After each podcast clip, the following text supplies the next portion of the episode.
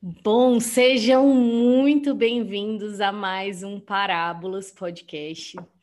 Este é o podcast mais missionário do mundo e mostrando isso, nós temos hoje um convidado super especial que está falando diretamente de Roma, mas antes disso, antes disso, eu sou a Adriana Segovia como vocês já sabem, né, eu e a Camila estamos aqui à frente do Parábolas. Ela está tirando um período aí de férias, né? Mas daqui a pouco já vai começar a segunda temporada do nosso programa e a gente está muito ansioso é, para compartilhar né, mais histórias, mais convidados com todos vocês. E nessa pausa nós vamos falar, né? Estamos falando mais sobre a vida dos santos. E é com grande alegria mesmo que a gente vai falar hoje sobre São João Bosco. Né? Então, nós temos aqui a presença de um missionário da Canção Nova, né? Para quem. Enfim, eu nem, nem vou falar nada, nem vou dar spoiler, eu acho melhor ele contar essa parte, né? Mas é, é um santo muito caro para a Canção Nova. E aí, hoje a gente vai ouvir um pouco mais sobre a vida dele, né? Com a ajuda do Túlio. Então, Túlio, eu ainda não te conheço muito bem, né? Que cinco minutos antes de começar a live, nós começamos a conversar, mas não deu tempo, né, da gente se apresentar e conversar um pouquinho mais. Então, não só eu, mas o mundo quer saber, né, quem é o Túlio. Então, por, por favor, se apresente. Com alegria, Adriana, obrigado viu, pela acolhida. É, realmente, vou começar dizendo daquilo que é o objetivo dessa live, falar de Dom Bosco, né? Falar dele é para mim motivo de muita alegria. Então comece já falando de como é importante para mim como pessoa, mas também para a comunidade que eu pertenço, a Canção Nova, falar de Dom Bosco. Então obrigado por esse convite, obrigado por também ser um convite missionário, né? Um podcast missionário assim impulsiona o coração da gente. E eu sou missionário da comunidade Canção Nova é, há oito anos. Hoje estou aqui na missão de Roma, na Itália, tenho a graça de estar um pouquinho perto de Dom Bosco ali, ele está no norte, eu estou aqui no centro da Itália, mas é uma alegria viver a missão aqui no coração da igreja, também é uma responsabilidade muito grande, mas faço essa experiência de me aventurar na vontade de Deus nesse tempo. E claro, com a presença de Dom Bosco na minha vida, porque eu fui aluno salesiano desde muito pequenininho, eu fui criado nos colégios salesianos, né, desde os meus quatro anos de idade. E Dom Bosco foi a referência para mim de super-herói. Alguns tinham o Batman, o meu super-herói também tinha capa preta, mas era Dom Bosco. Nossa, então, essa experiência com Dom Bosco cultiva, assim, desde a minha infância, a minha espiritualidade com Deus. Dom Bosco, eu digo que ele me apresentou Jesus, me apresentou Nossa Senhora, e até hoje ele me apresenta continuamente a vontade de Deus. E, por providência, eu também trabalhei com os salesianos antes de ingressar na comunidade Canção Nova, no Liceu Sagrado Coração de Jesus em São Paulo, e ingressei na comunidade Canção Nova, que é membro da família salesiana. Nós pertencemos à família salesiana porque o Padre Jonas, nosso querido fundador, ele é salesiano. Né? Ele saiu da congregação salesiana para fundar a Canção Nova, também dessa dinâmica da evangelização com os jovens. Então, tudo foi se encontrando, Dom Bosco foi amarrando as coisas, e hoje é, falar de Dom Bosco, muito mais do que só falar, é realmente transmitir a vida que esse santo traz para nós. É um santo muito atual, é um santo dos nossos tempos, é um santo que caminha conosco aqui em meio às nossas lutas, com a juventude, também com a busca pela santidade. Ele sempre nos apresenta nosso Senhor, isso é o mais importante. Então, vamos falar dele com muita alegria. Estou empolgado aqui, se deixar eu falo bastante. Então, vamos Sem problema. A gente não tem problema com gente que fala muito. Já tivemos episódios com mais de duas horas, não tem problema bom, bom, vamos começar então do começo, né? Assim, eu conheço um pouco de Dom Bosco. Eu acho que eu li uns três livros, assim, mas muito pequenininhos, né, sobre resumos da vida dele. Tava vendo umas lives ali para ver se eu me atualizava, né, e tal, mas vamos começar do começo fala um pouco da história de Dom Bosco, né? Onde ele nasceu, em qual período que ele viveu, né? Quem que foram as pessoas ali importantes para ele no começo da fé, né? Conta aí para gente. Sim, é Dom Bosco ele é um santo italiano, né? Nascido no norte da Itália, numa cidadezinha, num vilarejo que chama Bec. É uma região fria, montanhosa, e ali num vilarejo nasceu Dom Bosco, filho de mamãe Margarida, muito querida e amado por Dom Bosco e também o seu pai, que tinha o mesmo nome que ele, mas que faleceu quando Dom Bosco tinha dois anos de idade. É, o pai de Dom Bosco já havia dois filhos de outro casamento, ele havia é, ficado então viúvo e casou com a Margarida, que é a mãe de Dom Bosco, que depois também se tornou mãe de toda a congregação salesiana.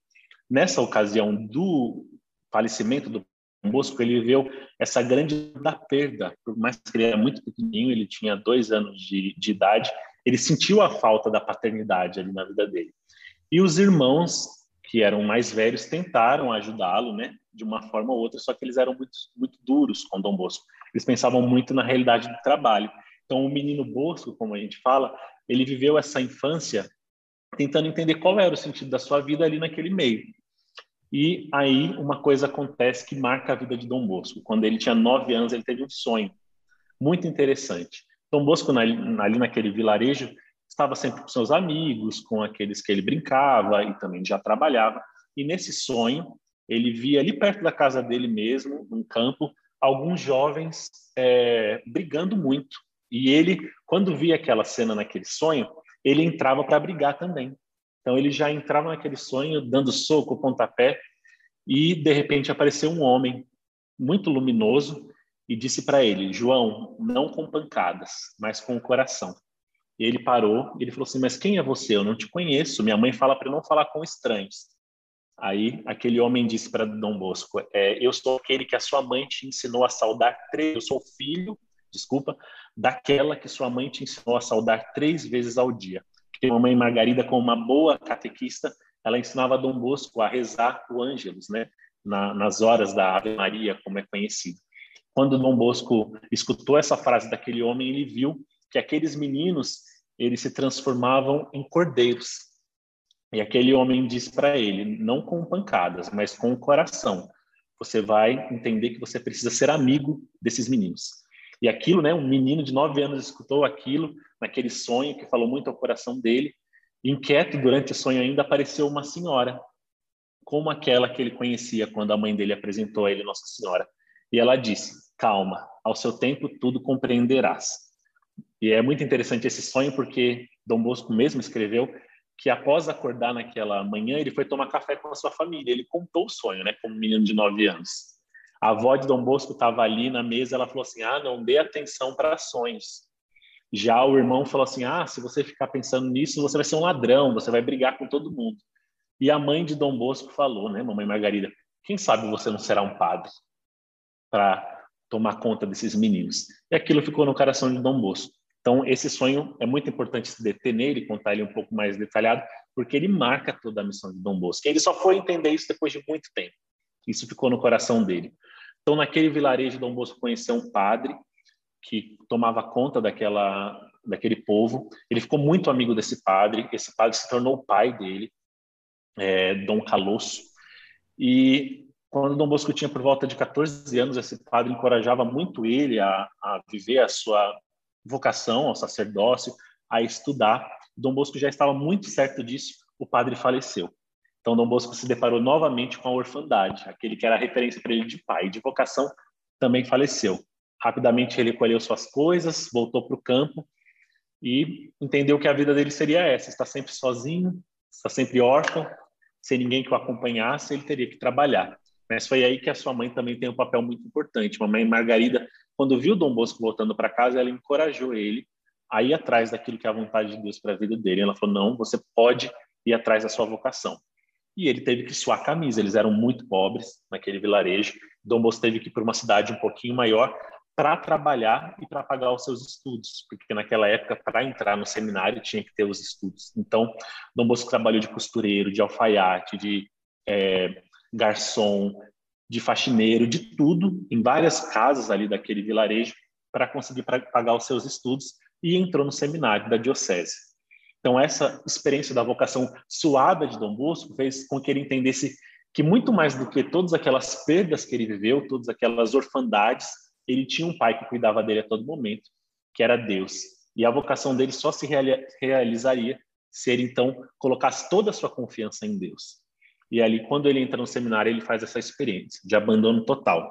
O seminário na vida de Dom Bosco foi muito importante porque ele começou a entender principalmente a realidade daquela época Nós estamos falando aí dos anos 1800, em plena revolução industrial da, da Europa, aqueles jovens sendo explorados pelo trabalho, aquelas é, horas incansáveis das indústrias italianas que cresciam muito, confecção de roupa, naquela época era o auge, a, a criação do jeans, muitas coisas acontecendo, fábricas imensas. Dom Bosco via como aqueles jovens estavam sofrendo porque não podiam estudar, tinham que trabalhar. E nesse contexto que ele foi formado no seminário. Então ali ele conheceu também uma pessoa muito importante na vida dele, que hoje é um santo, que, se chama São Cafaso. Ele foi diretor espiritual de Dom Bosco. Ele era um confessor ali em Turim, e ele era o santo que acompanhava os prisioneiros na hora da morte, na forca. Então, Dom Bosco viu aquele homem o tempo todo acompanhando as pessoas no seu sofrimento, e ele entendeu que a sua vida também seria essa: tirar das pessoas o sofrimento, mas não fazer que elas chegassem até a forca, ajudá-las elas, ajudá-las antes, ajudá-las desde que elas eram pequenas, então foi aí que Dom Bosco também criou o amor dele pela juventude. E aí fez toda a formação dele sacerdotal e naquela época o padre muitas vezes serviu serviam famílias ricas, né?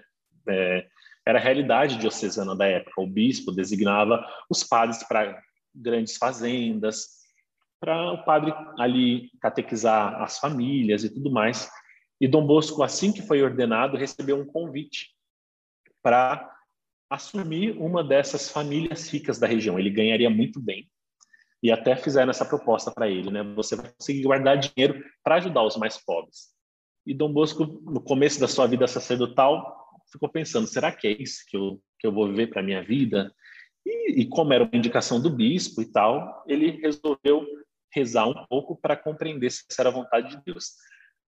Paralelo a isso, nesses dias, Dom Bosco, caminhando pelas ruas de Turim, encontrou muitos jovens na situação de pobreza, abandono, jovens que roubavam, jovens que estavam passando fome, jovens que estavam adoecendo e morrendo sozinhos.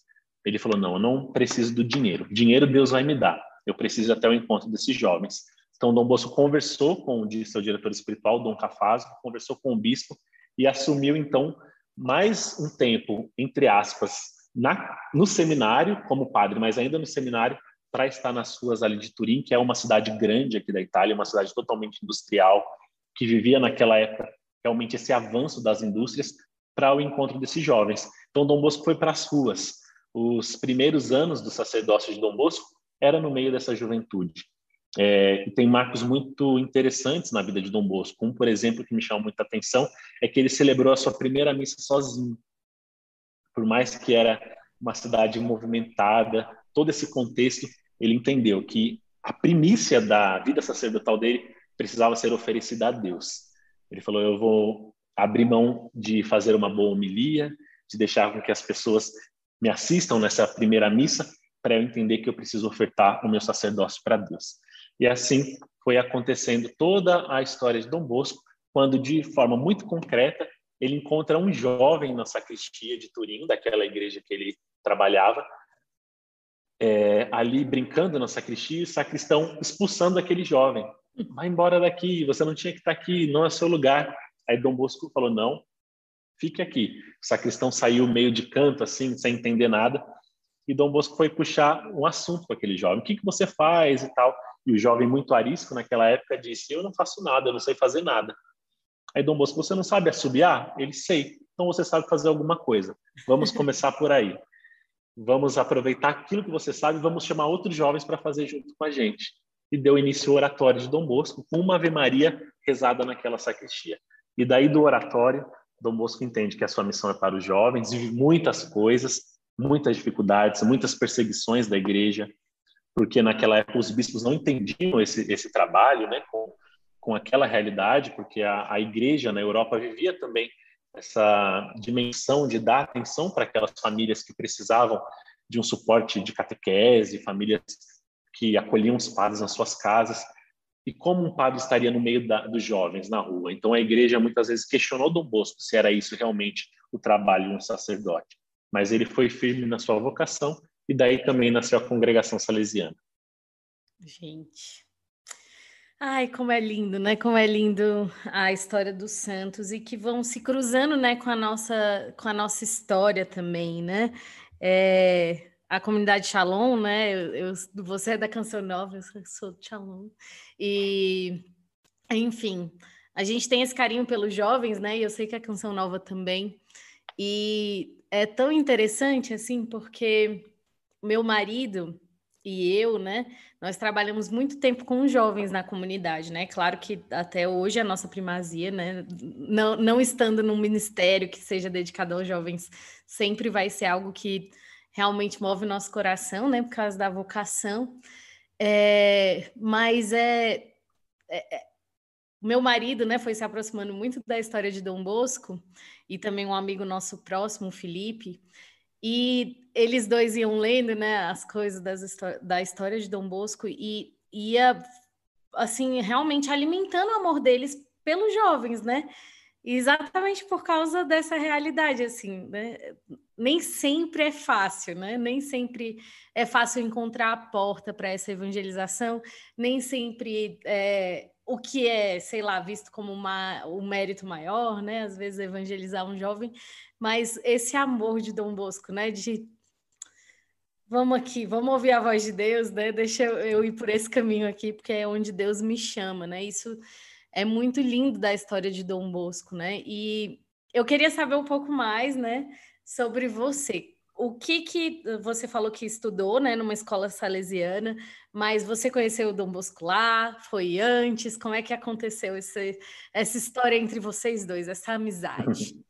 Sim, é, eu fiz questão de parar um pouco a história de Dom Bosco ali na fundação da congregação salesiana, porque agora que também juntando um pouco daquilo que é a nossa experiência com ele, nós vamos entendendo que o que Dom Bosco fez até então continua acontecendo, né? A congregação salesiana é apenas um dos frutos daquilo que é a atuação de Dom Bosco na igreja. E foi aí que eu conheci Dom Bosco mesmo, dentro dos salesianos.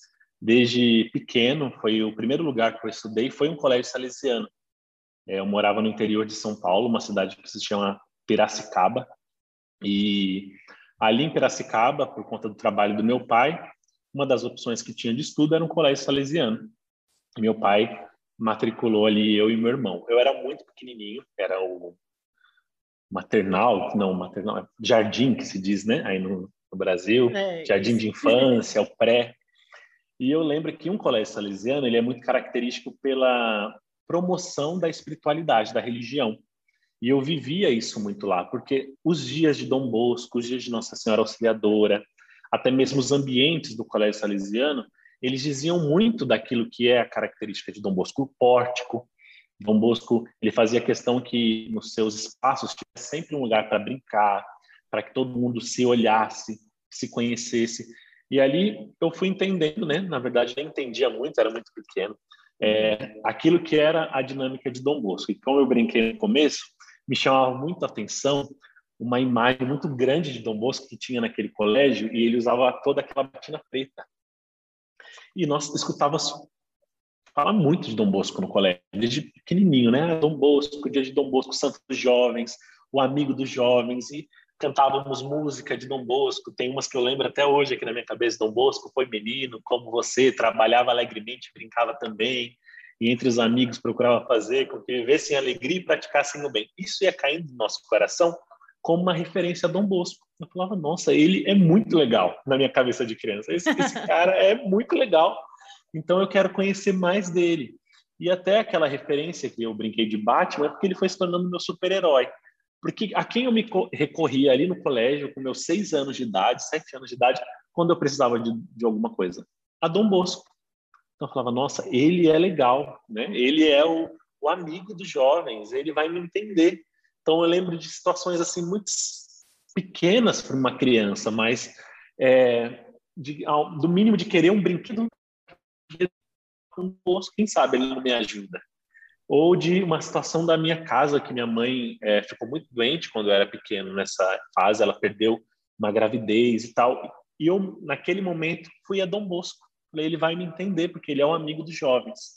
Ele é o nosso amigo aqui no colégio. Então eu me lembro de continuamente até aquela imagem de Dom Bosco olhar para ele e falar, não, eu vou conversar. Como criança, né, naquela pureza, falava, Dom Bosco, ajuda minha mãe, ou ajuda meu pai nesse trabalho, me ajuda aqui na escola. E isso foi fazendo com que eu criasse uma intimidade de amizade, sem eu perceber. Porque quando eu tomava conta, eu estava ali perto de Dom Bosco, eu queria saber mais de Dom Bosco. E à medida que eu fui crescendo, nos colégios salesianos tem um trabalho de pastoral com os jovens. E ali, eu então, para querer entender mais da história de Dom Bosco, resolvi entrar nesse trabalho, né? Conhecer a pastoral que, que acontecia ali. Então, nós fazíamos é, arrecadação de coisas mais pobres, íamos em missão em escolas é, da periferia, nós fazíamos é, atitudes sociais para as pessoas, mas também nós tínhamos momentos de espiritualidade, assistimos o filme de Dom Bosco, é, escutávamos histórias de Mamãe Margarida, conhecíamos mais da congregação salesiana, daquele carisma e tudo mais. Então, ali que eu fui percebendo uma, um conhecimento da pessoa de Dom Bosco. E foi ele que me apresentou Jesus, como eu disse. Porque foi no Colégio Salesiano que eu fiz a minha primeira Eucaristia, foi no Colégio Salesiano que eu fiz a Crisma. E algo que marca muito a minha história, que até os meus 14 anos, até a minha Crisma, eu estava totalmente dentro dessa realidade pastoral, dessa dinâmica salesiana, querendo entender mesmo da, daquilo que é a espiritualidade de Dom Bosco, me aprofundando, lia coisas sobre Dom Bosco.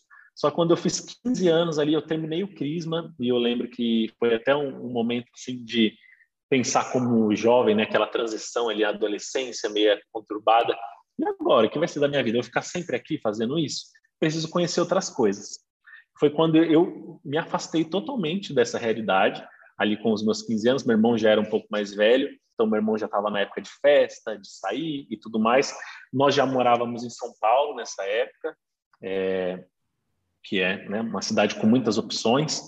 E ali eu também estudava no Colégio Salesiano, Colégio Salesiano Santa Terezinha, em São Paulo. E tinha ali um padre que me acompanhava desde os meus oito anos, que até hoje é muito meu amigo, padre Toninho, salesiano, querido. Ele acompanhou essa mudança, mas nenhum momento o padre Toninho, naquela época que era meu praticamente meu diretor espiritual, falou não não não conheça outras coisas. Ele falou para mim, lembre daquilo que você aprendeu aqui no colégio salesiano. Ele falou, isso ficou marcado dentro de mim. E eu vivi um afastamento total. Fui para festa, experimentei droga, usei droga, saía e fazia tudo aquilo que o mundo oferece. Só que dentro de mim, dentro do meu coração, eu sentia algo dizendo, eu aprendi alguma coisa diferente. Dom Bosco, ele cuidava dos jovens para que eles não caíssem nisso. Eu estou caindo nisso. Eu estou vivendo tudo diferente daquilo que eu aprendi. E toda vez que eu saía, toda vez, todas as vezes que eu fazia alguma coisa que pecado, que desagradava a Deus, eu sentia também o peso, né, de, de tudo isso. Porém, eu tinha aquela sensação, eu estou desagradando um amigo. Tem um amigo que não está feliz com aquilo que eu estou fazendo. E era Dom Bosco me, me levando para Deus continuamente. Aí foi quando eu fiz 17 para 18 anos, na minha formatura do colégio, que eu vi uma formatura totalmente desregrada, posso dizer assim, mas no fim daquela formatura, eu posso dizer que ali eu tive o meu encontro com Deus através da intercessão de Dom Bosco, porque eu estava saindo do colégio salesiano, estava prestando vestibular para fazer faculdade, e naquela noite da formatura, onde eu tive praticamente um coma alcoólico, na realidade muito triste, né, de um jovem que estava totalmente perdido ali, a minha mãe doente no hospital, porque ela tinha tido novamente crises asmáticas, que já era a história dela, de saúde, como eu disse que acontecia quando eu era pequena, que ela tinha perdido um, bebê, estava grávida, isso marcou muito a nossa família. O meu pai se esforçando para dar um futuro bom para a gente, trabalhando bastante para pagar o colégio, o colégio salesiano particular, era difícil.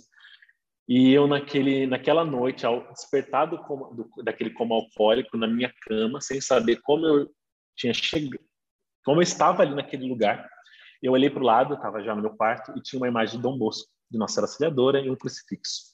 Eu lembro que eu me virei ali a hora que eu acordei, naquele momento sem entender muita coisa, e a hora que eu olhei aqueles três ali, que para mim sempre foram a referência de, de espiritualidade, né? O cruz, o crucificado, que para mim ele está toda a fonte da nossa fé, é, Dom Bosco e Nossa Senhora Auxiliadora, eu senti aquela, aquele incômodo, aquela voz mesmo, aquele encontro pessoal com Cristo marcando a minha vida.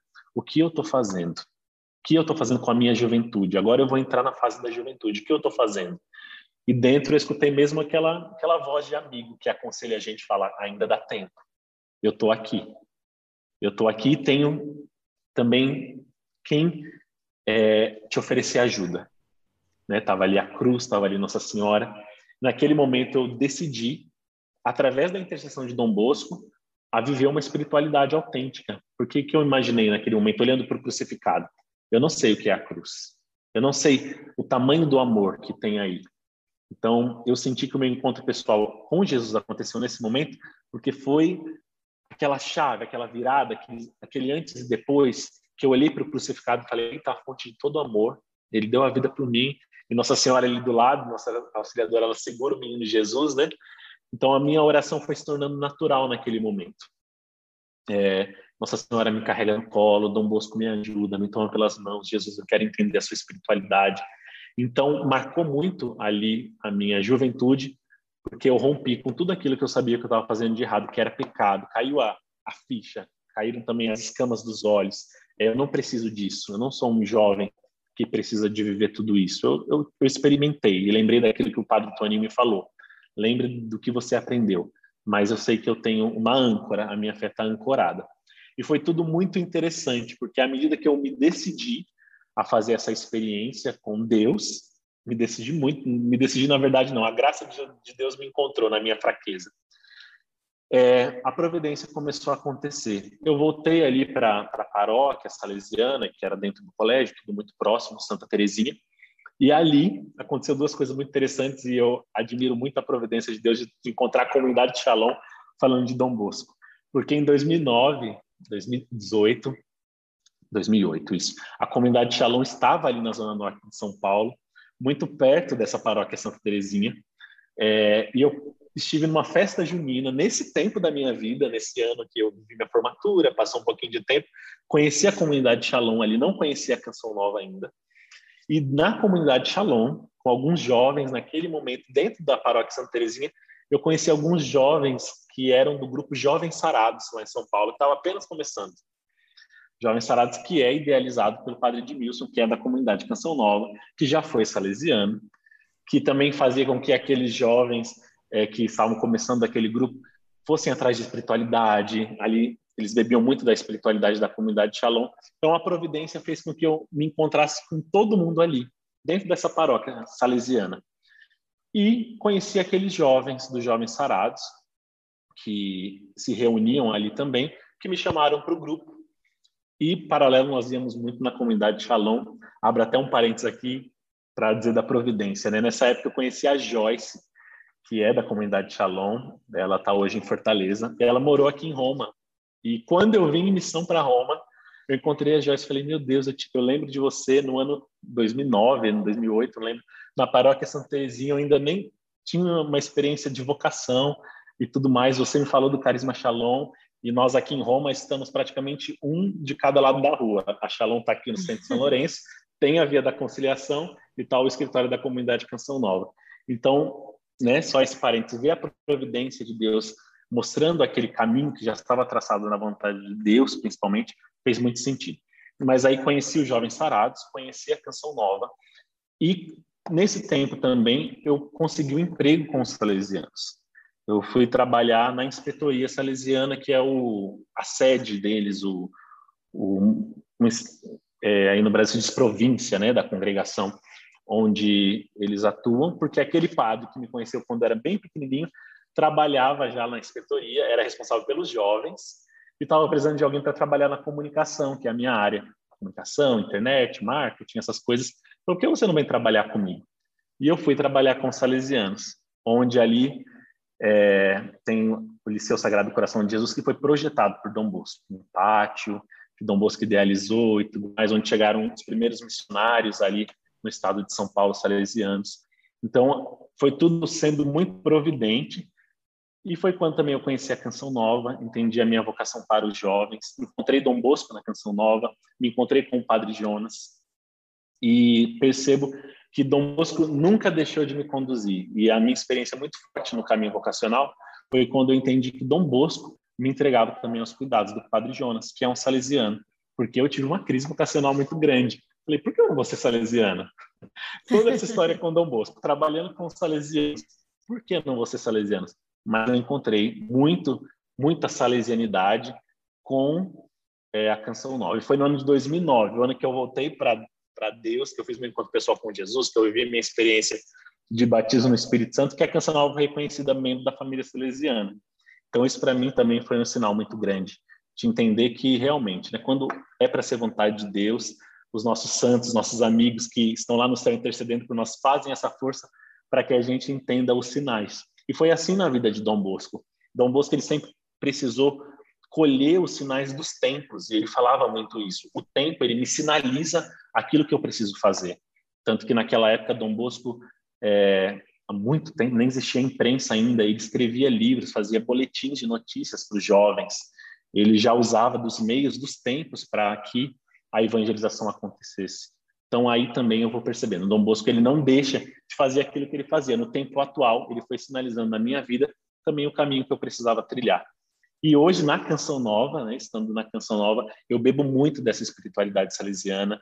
Eu tive a graça e tenho ainda a graça de estar aqui muito perto da Casa Geral dos Salesianos, onde eu sou representante da Canção Nova para a família salesiana. Então, continuamente estou ali bebendo da fonte, tive a graça de ir em Turim muitas vezes, tive a graça de ir em Turim com o Padre Jonas. Nossa, Foi uma experiência muito forte de, de ver ali, né, as, o meu Dom Bosco é meu pai, mas o meu pai do carisma está aqui e eu sou muito pequeno, mas eu quero pelo menos chegar um pouquinho do que aqueles dois fizeram. Então tudo isso foi gerando em mim também um desejo de hoje, né, cada vez mais me converter, trilhar um caminho de santidade, buscar um autêntico é, uma autêntica direção na minha vida em relação também à evangelização dos jovens. E isso foi gerando em mim vida, né? Isso gera em mim vida, porque foi isso que Dom Bosco cultivou no coração daqueles que estavam ali ao seu redor. Era aqueles jovens pobres que não tinham nem perspectiva de futuro, mas Dom Bosco encorajou para que eles encontrassem sentido na sua vida. Então eu, como um pobre jovem, muitas vezes sem perspectiva de futuro, eu percebo que Dom Bosco me pega pela mão e me aponta o caminho. Ali, ó, o caminho da cruz. Ali é o caminho da, da conversão, é o caminho da, do oferecimento, é o caminho da alegria, porque Dom Bosco dizia que santidade é alegria. Então, muitas vezes, na alegria é onde eu encontro também com Dom Bosco. E isso vai gerando em mim é, certeza de que ele está do meu lado, é um amigo. Eu não consigo me direcionar a Dom Bosco com palavras bonitas e tal. É uma conversa de amigo que muitas vezes até pelo olhar eu percebo que ele me entende e ele dá um jeitinho de se manifestar com seu cuidado, de, de sinalizar na minha vida que ele está por perto. Então, é algo que hoje na minha história faz todo sentido a entender também da minha vocação.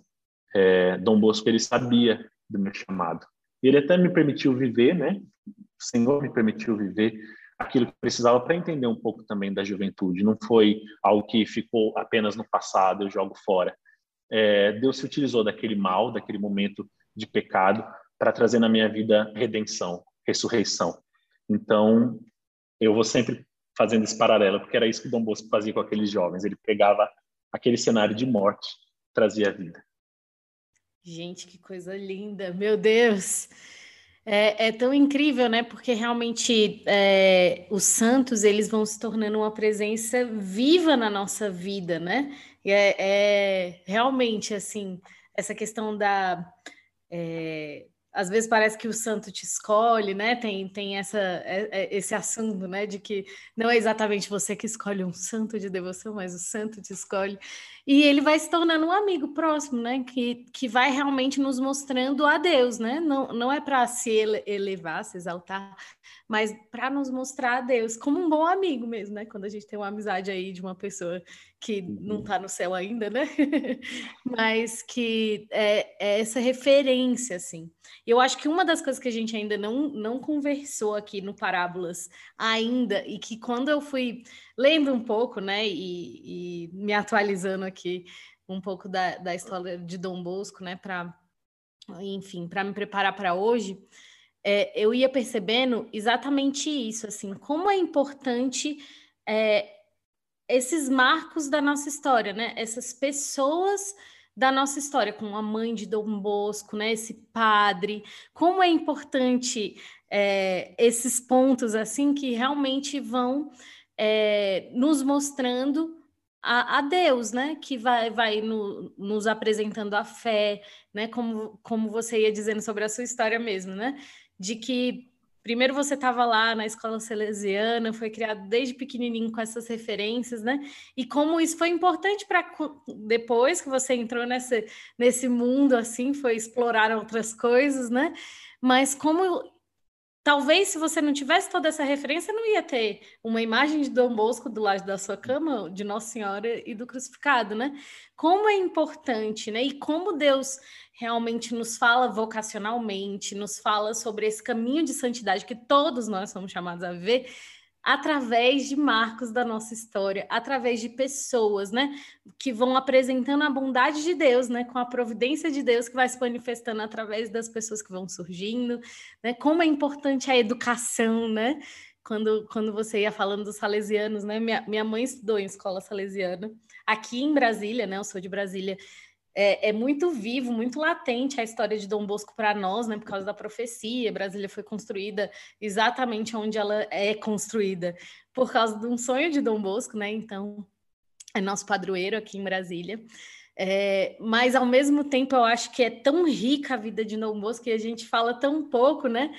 E marcada por essas referências e exatamente o que ele quis ser para os jovens, né? Ele quis ser essa referência também de Deus, né? Enfim, isso é tão belo, né? Meu Deus, como é bonito, como é bonito. Sim, é verdade. E também Dom Bosco, né? Uma coisa que às vezes não é tão explorada. Hoje eu já percebo que tem livros abordando mais a questão da espiritualidade, não, não somente aquilo que Dom Bosco promovia para os jovens, mas a sua espiritualidade pessoal. É, como você dizia bem, né? Pessoas que ajudaram muito Dom Bosco, né? A própria Mamãe Margarida, que é uma referência de catequese para a vida de Dom Bosco, porque foi ela que, que primeiro catequizou aquele menino, mas que depois, quando Dom Bosco precisou de ajuda no oratório, ela abriu mão, abriu mão da vida dela para ir servir aqueles meninos. Ela foi muito, por muito tempo a cozinheira do oratório, ela foi por muito tempo aquela que costurava a roupa dos meninos. Tem histórias que mamãe Margarida, ela deu a toalha do altar para o menino se cobrir. Ela falava: "Não, senhor, não vai se preocupar com isso. Ele está passando frio". Então, há essa espiritualidade do cotidiano.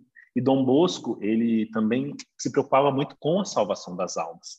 Porque como eu disse, né, aquele padre que Dom Bosco viu muitas vezes acompanhando as pessoas na hora da morte, na forca. Né? A região que hoje é construída a Basílica de Nossa Senhora Auxiliadora em Turim, era conhecida como a região da morte, porque era ali que estava a forca. E quando Dom Bosco encontrou ali aquele terreno, que ele conseguiu estabelecer o oratório, depois construiu a igreja, Nossa Senhora pediu para ele, aquele lugar se tornou o lugar da vida. Então isso tudo vai gerando é, no Dom Bosco, no Dom Bosco, uma espiritualidade de querer levar as outras pessoas à salvação da alma. Eu preciso gerar vida, essas pessoas precisam ir para o céu. Então Dom Bosco indicava a oração do terço, Dom Bosco indicava a, a devoção à Eucaristia. Dom Bosco incentivava, incentivava muito a leitura. Naquela época não era tão comum ainda o acesso à Bíblia, a orações. Dom Bosco confeccionou livro de orações naquela época. Daquele bem beabá, oração para manhã, oração para tarde, oração para noite, porque ele sabia que aqueles jovens não tinham isso. Então, essa espiritualidade latente de Dom Bosco veio até à tona também na sua é, no seu processo de beatificação, quando diziam alguns, mas Dom Bosco não rezava, Dom Bosco estava o tempo todo fazendo as coisas, trabalhando muito. Ele construiu igreja, ele construiu oratório, ele pedia ajuda aqui, ele viajava e ele foi um santo muito ativo. E uma daquelas pessoas que faziam o processo de beatificação, canonização de Dom Bosco, rebateu com outra pergunta: e quando Dom Bosco não rezava? O tempo todo ele estava em contínua oração, porque a ligação dele era direta com Deus. Sim, então, é um místico, é um místico, isso mesmo. Um, Dom Bosco tem episódios de multiplicação de castanhas, coisas muito simples naquela época, mas que no cotidiano aconteciam. A própria, o próprio desejo dele de levar comunhão àqueles jovens. Um dia o sacristão esqueceu de colocar a hóstia suficiente na âmbula, mas todos comungaram. Dom Bosco viu que aquelas hóstias não paravam de, de serem oferecidas àqueles jovens, porque ele queria promover a salvação das, da alma. Uma das coisas que me chama muita atenção também é, são os últimos momentos de Dom Bosco. Né? Os estudiosos dos santos vão dizer que a realidade próxima da morte de um santo diz muito da espiritualidade dele. E Dom Bosco ficou no leito de morte ali, se apagando como uma vela, porque ele dizia que até o último suspiro dele seria para os jovens que ele amou. E as últimas frases de Dom Bosco eram: salvai almas, ide em missão, invoquem a Nossa Senhora, olhem para, para, para Jesus, ele precisa ser o centro da vocação de vocês. E a última frase dele foi: salvem almas, salvai almas, salvai almas, que seja feita a vontade de Deus. Então, é um santo realmente que se gastou pela salvação das almas. E aí está a importância daquilo que você dizia, né? Encontrar na nossa história também essa alma que foi salva por aquelas pessoas que nos ajudaram a encontrar Jesus, a encontrar o sentido da nossa vida, os santos que intercedem por nós, porque ali faz o sentido até mesmo para que nós acreditamos que a evangelização precisa crescer ainda mais. Nós temos muito mais almas para salvar, né? Quando você dizia aí da evangelização dos jovens, você e seu marido que tem esse carinho, porque nós encontramos no jovem realmente essa potência para que a alma dele naquele momento seja totalmente entregue a Deus. Então é um santo que cultiva em nós esse desejo incansável. E me chama muita atenção, né? Isso que Dom Bosco dizia: dai-me almas e ficar com essa. Eu quero almas. Esse é o lema da congregação salesiana dai-me almas. O resto é o resto. Então, um santo místico que gastou a sua vida mesmo para que as pessoas tivessem um sentido, um sentido de salvação. E isso faz a diferença na nossa vida, né? Nós que buscamos continuamente isso, é um impulso realmente para que não paremos na evangelização. Nós, como novas comunidades que hoje estamos aí nesse campo de missão, na evangelização, entendemos que é muito importante, né, cultivar toda essa realidade. Com certeza. Eu ia, eu ia me lembrando, assim, eu acho que uma das coisas que mais me inquieta quando eu vou à missa, né, é quando o padre, ele, ele dá a bênção e aí ele fala, né, glorificar a Deus com a sua vida. E isso me inquieta, assim, muito, porque eu acho que se ele falasse assim, glorificar a Deus, e aí ele termina com a sua vida, né? Ele leva a dificuldade no nível 50, e aí, enfim, vai lá e fa faz seu nome, né? E Dom Bosco, de fato, ele glorificou a Deus com as obras, ele glorificou a Deus com o amor, né? A forma com que ele cuidou das pessoas, né? Com que ele fazia as coisas de Deus. Ele glorificou a Deus ali na intimidade, né? Com Deus também, enfim é, eu estava vendo até que, às vezes, quando ele estava é, sonhando, né? Ele emitia luz, né? Enfim, umas coisas bem loucas assim. Mas ele pedia para ninguém contar nada para ninguém. O que, que e ele foi? falava: não contam isso para ninguém. Ele não gostava é. que que, que, os jovens que viam essas coisas falassem para os outros. Ele não conta isso para ninguém. É, não, ninguém sabe, né? Ninguém. Gente, live não conta para ninguém, Dom Bosco. Né? Ai, mas enfim, né? Bendito seja Deus, assim, porque realmente, é, a, às vezes a gente vai tentando reduzir a santidade dos santos, né? E, e essas coisas extraordinárias, pelo menos para mim, que eu acho que minha fé ela precisa muito ser alimentada, né? E essas coisas extraordinárias, elas sempre foram uma porta para realmente me mostrar não, você não está lidando com uma coisa somente humana, né? Você está lidando com Deus, com aquilo que é extraordinário de fato. E a história de Dom Bosco, a vida dele expressou isso, né? Ele também tinha esse lado extraordinário. Era um homem, né, que viveu as dificuldades do seu tempo, que tocou na pobreza e na miséria de tantas pessoas, mas que de fato também tocou neste âmbito extraordinário de Deus, né? Sim. Que, enfim, é, eu queria que você falasse para a gente agora três assim, fatos da vida de Dom Bosco que marcaram a sua vida. Eu não vou falar mais do que isso, né? Porque eu, eu tenho certeza que poderia ser uma história inteira, a vida inteira de Dom Bosco, né? Mas, enfim, três fatos de Dom Bosco que quando você tomou conhecimento, você falou, meu Deus, precisava disso aqui. Sim. A vida toda vale? também, também. É, uma das coisas que me chama muito a atenção em Dom Bosco é o fato mesmo que você trouxe agora há pouco, dele ser um sonhador. É, por mais que teve esse sonho dos nove anos, né, que marcou a vida de Dom Bosco, ele foi entender isso numa missa que ele celebrou já bem velhinho, que ele chorou a missa toda porque ele se lembrou daquilo que foi aquele sonho que Nossa Senhora disse para ele, né? Ao seu tempo tudo compreenderás. Então ele falou, nossa, estou compreendendo agora, né? Já bem velhinho. E ele chorou a missa toda. É, ele foi um sonhador naquilo que era também o seu desejo de evangelização. Então, um santo sonhador, e hoje eu digo como jovem, né? Estou aqui nos meus 30 anos, na minha juventude adulta, mas que quero viver e ofertar a minha juventude com sentido, sonhando realmente para o que é a vontade de Deus na vida da juventude do mundo todo. Eu acredito que os sonhos de Dom, os sonhos de Dom Bosco não foram algo que deixaram ele parado, né? Tem uma frase que eu gosto muito: os sonhos de Dom Bosco o levaram muito mais além de onde os seus pés pisaram. Hoje a congregação salesiana está em quase 150 países e era um santo missionário. É, então, o fato dele sonhar, né? Sonhou, por exemplo, que você trouxe Brasília, essas coisas bem concretas, mas sonhar principalmente com algo além do seu tempo. E eu acho que isso está na raiz da nossa evangelização com a juventude. Nós precisamos sonhar, mas nós precisamos também encorajar os jovens a sonharem, né? Uma frase que eu gosto muito também, eu vou trazer o meu querido Papa Francisco aqui. O Papa Francisco diz que quem não sonha não tem a capacidade de amar. Então nós precisamos sonhar, porque sonhar nos faz acreditar no futuro melhor, nos faz acreditar no outro.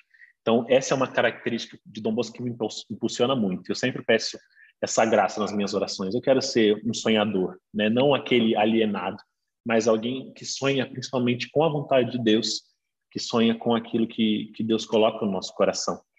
É, outro fato da vida de Dom Bosco que eu gosto muito é uma frase que ele disse numa certa ocasião, quando questionaram ele que ele estava fazendo muitas coisas que não era bem aquilo que um padre faria, e ele disse: se eu não fosse um padre, eu seria um revolucionário.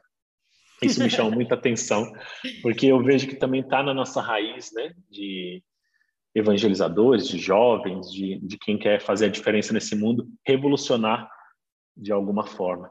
Então, esse desejo de revolucionar o ambiente aqui ao meu redor já me faz fazer essa frase de Dom Bosco valer a pena. Não, eu sou um missionário, sou um revolucionário. É, o desejo de levar os jovens a palavra de Deus, de revolucionar a vida deles, de levar essa experiência com Jesus, com o Espírito Santo, me faz ser um revolucionário. Então, Dom Bosco, ele tinha isso no coração como uma inquietação do Espírito Santo. Eu preciso revolucionar as vidas que passarem por mim. Então, isso faz muito sentido na minha evangelização, naquilo que é o meu desejo também de santidade, porque se não tem revolução, e eu sou uma pessoa muito intensa, eu percebo que o meu relacionamento com Deus também acontece na intensidade, da mesma forma que eu vou para Deus, eu percebo que ele vem para mim de algo com algo com coisas muito concretas. Então, eu vejo que continuamente Deus também revoluciona a minha espiritualidade, revoluciona a minha forma de evangelizar com amor, com aquilo que é a alegria. E aqui eu já trago o terceiro ponto que eu dei uma pincelada agora há pouco. Dom Bosco dizia que se você quer ser santo, faça aquilo que está ao seu alcance com alegria.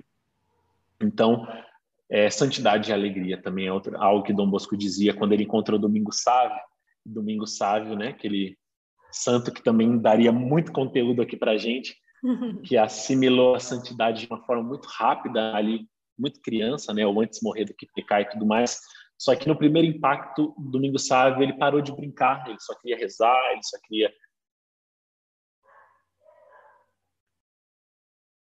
Opa, acho que... e alegria. Você precisa cultivar sua espiritualidade. Foi, voltou? Deu uma travada, mas já voltou. Pode continuar. Ah, certo. E Dom Bosco disse para Domingo Sávio que santidade é alegria. Então, você precisa brincar com os seus amigos, você precisa estar no meio deles, assim que você vai cultivar neles o, o amor a, a, Deus. Não pode ser um triste, um jovem triste, você precisa ser um jovem alegre, um santo alegre. Então, cultivar também a nossa santidade em meio à alegria, eu vejo que é algo que dá um testemunho muito grande nos tempos atuais, né? A nossa vocação, ela comporta alegria, a vocação Shalom comporta alegria, a alegria do ressuscitado, a vocação Canção Nova comporta alegria, a alegria de, de anunciar esse cântico novo, né, o cântico dos remidos, assim como todas as comunidades, congregações, a nossa igreja, ela leva essa alegria do anúncio do evangelho, que o Papa Francisco também insiste tanto nos dias atuais, né, a alegria do evangelho, onde há um consagrado à alegria. Então isso me marca muito porque eu acredito realmente nisso. A santidade vem da alegria. Passamos pelo sofrimento, as dores. Jesus mas a alegria realmente dá sentido à nossa vida. Então esses três pontos eles me movem muito nessa espiritualidade com Dom Bosco, que é um santo profundamente homem. Dom Bosco viu a sua humanidade, ele dizia que ele era muito nervoso, que ele era vaidoso, que ele muitas vezes precisava é, abaixar o seu tom de voz para falar, que ele precisava entender os acontecimentos e ter paciência para que as coisas não fossem num ritmo mais acelerado do que aquilo que deveria ser. Ele reconhecia muito a sua humanidade, mas também profundamente santo, porque tudo isso que ele reconhecia nas fragilidades da sua humanidade, ele apresentava a Deus para que elas fossem transformadas em virtudes, em conversão. Então, isso me impulsiona a acreditar na santidade nos dias de hoje. Dom Bosco está bem pertinho da gente, né? Há pouco tempo, Dom Bosco fez 200 anos de vida, então está é, tá perto de nós, é uma santidade muito palpável, mas é um santo que seguiu os ensinamentos de São Francisco de Sales. O nome oratório ele pegou de São Felipe Neri, a, a, pobreza salesiana ali na forma de viver totalmente da providência, ele foi lá dos franciscanos. Então, Dom Bosco ele foi muito esperto, ele foi pegando um pouquinho de tudo falou, não, vamos colocar isso em prática, e vamos colocar isso em prática para os jovens, porque eles são a raiz né, da, da evangelização. Se eles forem evangelizados agora, na juventude, quando eles forem adultos, eles vão ter famílias santas, eles vão evangelizar outros jovens, e Dom Bosco, ali nos anos de 1800, ele já fundou a congregação salesiana daquelas é, religiosas, as filhas de Maria Auxiliadora. Ele fundou os cooperadores salesianos, que são leigos que ajudam a congregação salesiana os voluntários, que são aqueles que estão dentro da obra, que trabalham, que ajudam, mas que estão nas suas casas. Então, é uma variedade de, de composições, de carismas, que naquela época não poderiam morar todos juntos, como hoje são as novas comunidades, mas que já estava no coração de Dom Bosco. E é hoje, aquilo que nós escutamos também aqui da, da congregação salesiana, por sermos da família salesiana, vocês vivem o sonho de Dom Bosco, porque ele pensou homens, mulheres, padres, casados, celibatários, todos juntos. Então, isso nós percebemos que é o sonho de Dom Bosco acontecendo nos tempos atuais para a evangelização da juventude. E é muito bonito ver quando os nossos carismas, que são irmãos e muito próximos, também somam forças para evangelizar. Isso é uma alegria, acredito que ao nosso coração de forma muito recíproca, mas também ao coração de Deus e desses nossos santos patronos que nos impulsionam tanto. Amém, bendito seja Deus. Nossa, eu amei. Né? Eu acho que nos últimos tempos, né, nos últimos dias, praticamente, eu tenho pensado muito sobre os sonhos, assim. De fato, é, às vezes parece que, a, enfim, à medida que os anos passam, né? E que a gente já está vivendo um caminho aí de busca é, pela vontade de Deus, né? E caminhando dentro de uma vocação, enfim. É, à medida que os anos vão passando, parece que é, não sei, uma experiência pessoal, né? Tem momentos que eu quero muito ser santa, que eu sei exatamente qual o caminho que eu devo trilhar para isso, né? E tem momentos que parece que eu perdi, assim, essa, esse vigor, né? E que eu preciso resgatar essa menina sonhadora, né? Que existe dentro de mim, que é, poderia tudo acontecer, né? Mas que não me tirassem a santidade, né? Eu tinha muito esse vigor assim, né? E, e ver, né, a história da vida dos santos, né? A gente está tendo essa pausa aqui no, nos episódios normais do Parábolas para falar da vida dos santos e tem resgatado isso em mim, sabe? Essa a santidade, de fato, ela não deve ser uma uma coisa a ser só, ah, que belo, né? Aquele santo, que bonito. Não, a santidade é para mim, né? A santidade Sim. é para mim, eu que sou chamada a ser santo, né? Os outros não, né? Todo mundo é, né? Mas, enfim, é um uhum. chamado pessoal, assim. E, e, isso é muito legal, né? De, de enfim, de todos os santos, de olhar para a vida é. deles de fato e, e ver que a vida deles deve inspirar em mim, não um, nossa, como ele fez certo, né? Mas é possível eu trilhar esse caminho, né? É possível eu chegar à santidade. Talvez eu não chegue à santidade de altar, mas se Deus quiser, né? Se for a vontade de Deus, também para isso. Mas, enfim, eu queria agora que você falasse para a gente qual é o legado de Dom Bosco para nós hoje, 2021, né? Homens e mulheres, qual é o grande legado de Dom Bosco? O que, que as pessoas que estão escutando a gente não podem assim ficar é, alheias, né? Assim sobre a vida de Dom Bosco hoje, ela precisa saber disso, disso aqui. Uau! É, eu para esse tempo atual, quando você falou essa, essa frase bem forte, né? Para hoje, para o tempo de hoje, eu acredito que que Dom Bosco nos convida nos tempos atuais é aquilo que está na palavra de Deus, mas aquilo que também nós somos convidados a viver continuamente. Jovens, sois fortes, né? A palavra de Deus está em vós. Tem de coragem, tem de coragem. Já vencestes o maligno, porque hoje o mundo é muito mal, né? E nós somos chamados a não perder a esperança. Uma das coisas que eu vejo como legado de Dom Bosco é que ele foi um santo que não perdeu a esperança. Dom Bosco ele tinha tudo para desistir. Ele ficou órfão aos dois anos. Na realidade daquela época, o único jeito de ser alguém na vida era trabalhando no campo. Mas com esperança, ele entendeu que ele poderia sim suar a camisa para se tornar sacerdote. Ele foi um jovem de esperança. Dom Bosco ele alimentou a sua esperança quando ele estava no seminário, viu a realidade ali daquela época da diocese da Itália, mas também da revolução industrial e tudo que estava acontecendo. E ele alimentou o coração dele com esperança por acreditar naqueles jovens. Eles não ofereciam nada para a sociedade, eles, pelo contrário, eram risco.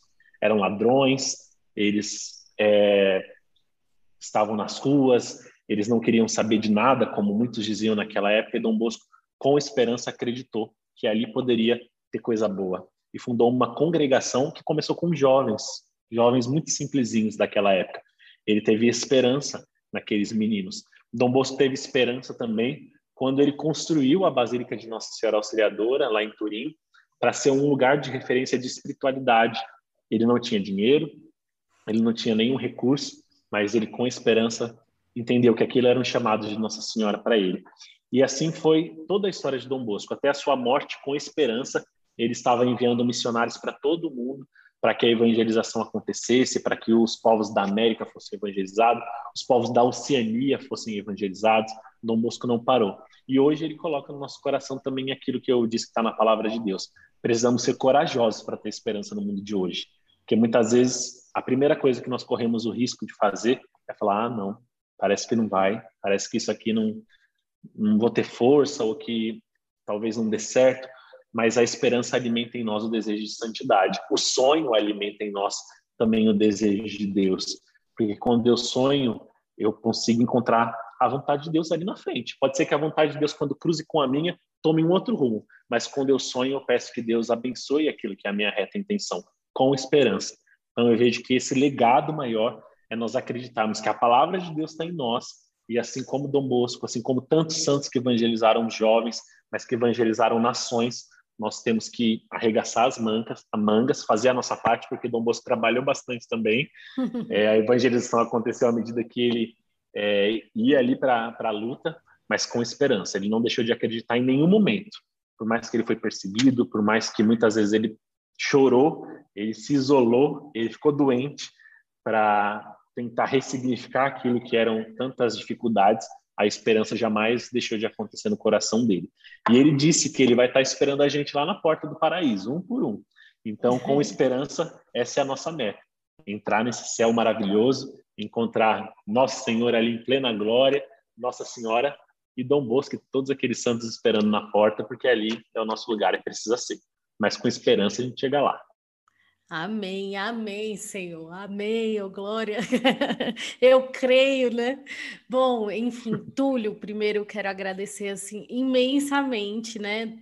O Túlio, como ele disse, mora em Roma. Gente, então agora são 11 horas da noite para o Túlio, né? Então, muito obrigada, Túlio, pela sua generosidade. E fique aguardando, viu? Porque você foi indicado por um padre lá do sul, né? Um padre, ele já é conhecido aqui no Parábola, já teve duas Nossa. vezes, ele é assim um queridinho de todos aqui, né? E ele já te indicou para ser entrevistado no Parábolas. Então, pode ter certeza que em breve chegará um novo convite para você participar aqui com a gente, né? Muito obrigada mesmo. Esse é um projeto assim, por mais que eu e a Camila sejamos, né, da comunidade Shalom, não é um, um projeto da comunidade Shalom, né? E realmente um desejo no nosso coração é mostrar a beleza né, desse grande jardim, esse belo jardim que é a igreja. né? E como eu sou feliz, assim, aí pessoalmente, né? Por ter também conhecido a Canção Nova, né? Quase entrei no vocacional da Canção Nova. Eu parei de, de responder aquele questionário, né? Que eles mandam por e-mail para a gente responder um monte de coisa parei no meio do caminho, porque eu conheci a comunidade aluno, na verdade já conhecia, mas comecei a me aproximar. Então, eu tenho um carinho muito grande e, claro, né, como qualquer pessoa dentro da comunidade Shalom, nós temos, né, esse amor, essa gratidão pela canção nova, como o Monsenhor Jonas é tão importante na nossa história, né, na história da nossa comunidade. Então, é muito, é sempre muito bom, né, estar com alguém desse carisma tão querido, né? E muito obrigada mesmo pela sua generosidade. Muito, muito, muito obrigada. Se você quiser assim dizer últimas palavras aí para que as pessoas saiam daqui querendo conhecer mais a vida de Dom Bosco, este é o seu momento. Olha, primeiro eu agradeço também, viu, pela graça de estar aqui nesse podcast. digo graça mesmo, porque para mim falar da minha amizade com o Dom Bosco, muito mais do que devoção, é sempre graça, porque eu sinto que isso mexe, fecunda no meu coração o desejo de me aproximar cada vez mais dele, cada vez mais, principalmente da vontade de Deus que passa pela vida de Dom Bosco, que me alcança. Então, obrigado por esse convite ao querido padre, né, que indicou. um abraço para ele também, mas conte com o que precisar comigo, com a canção nova, para nós é uma alegria sempre fazer essa comunhão. Eu acho que está, está na, no nosso sangue em comum, né, esse desejo de sempre fazermos essa comunhão, essa experiência de, de fraternidade, de irmandade, então é isso que eu também com muita alegria te agradeço, né? Nos conhecemos hoje aqui pelo vídeo, mas estávamos falando antes, mas essa experiência de, de comunhão que gera em nós algo que, que realmente vem de Deus. Então, obrigado. E sobre Dom Bosco, eu quero te dizer isso. Dom Bosco ele é um santo muito atual, muito novo.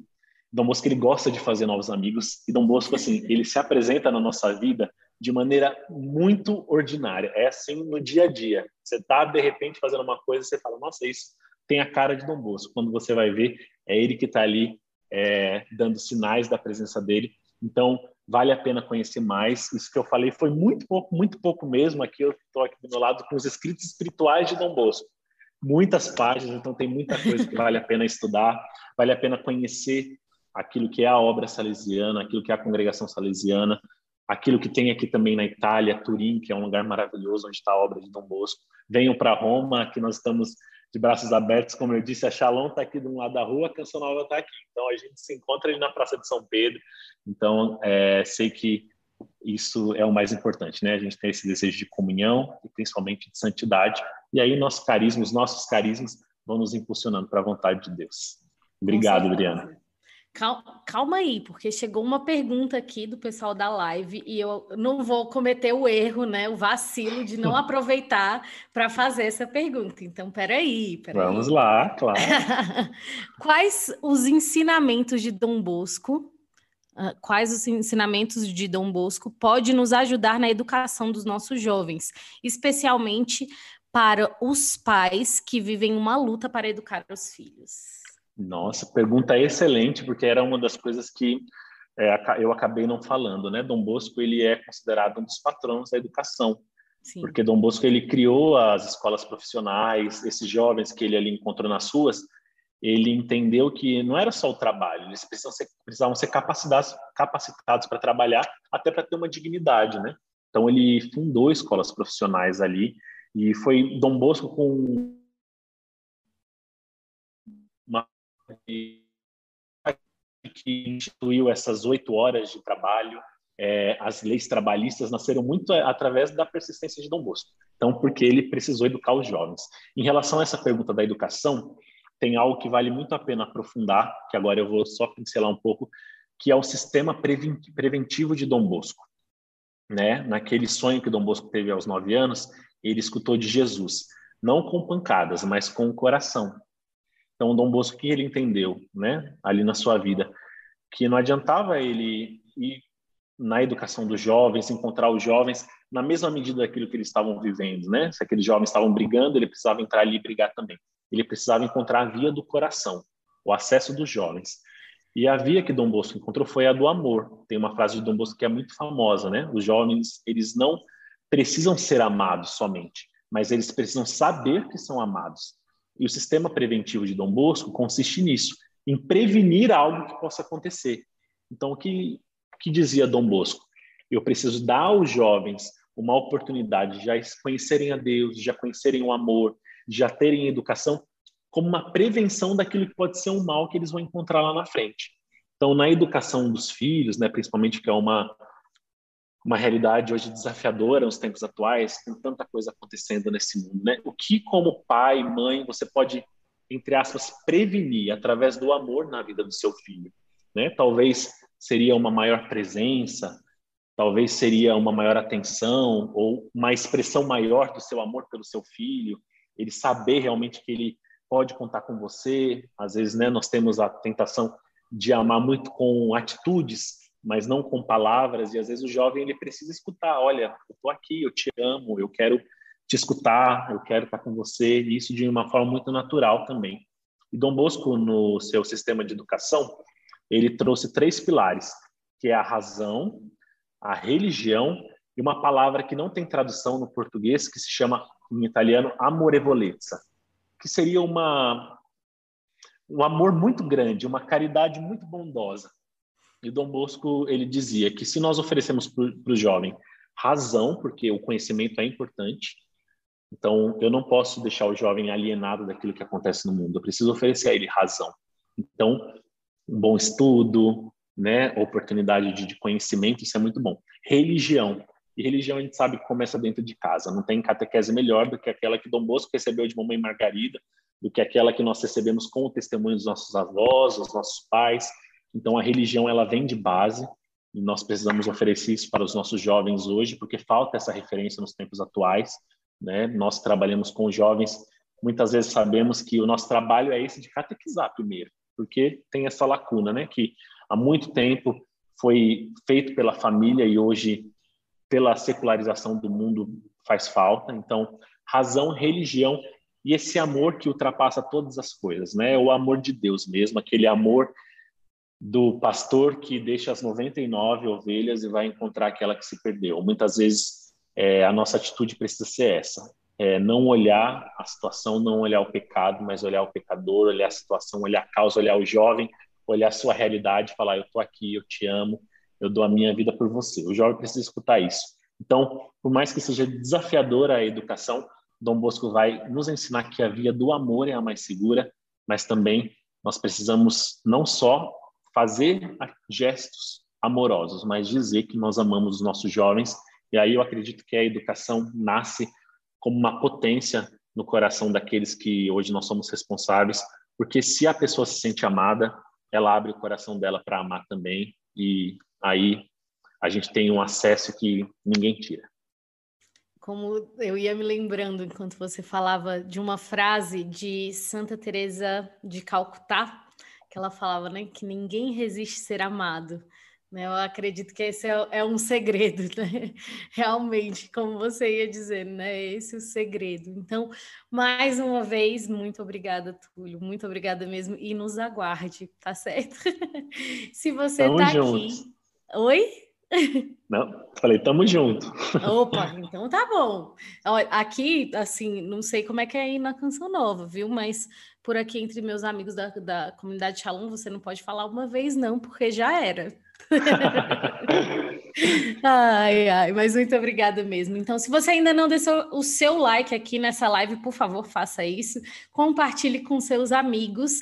Vamos ser santos juntos. Essa é a nossa meta, essa é a nossa missão.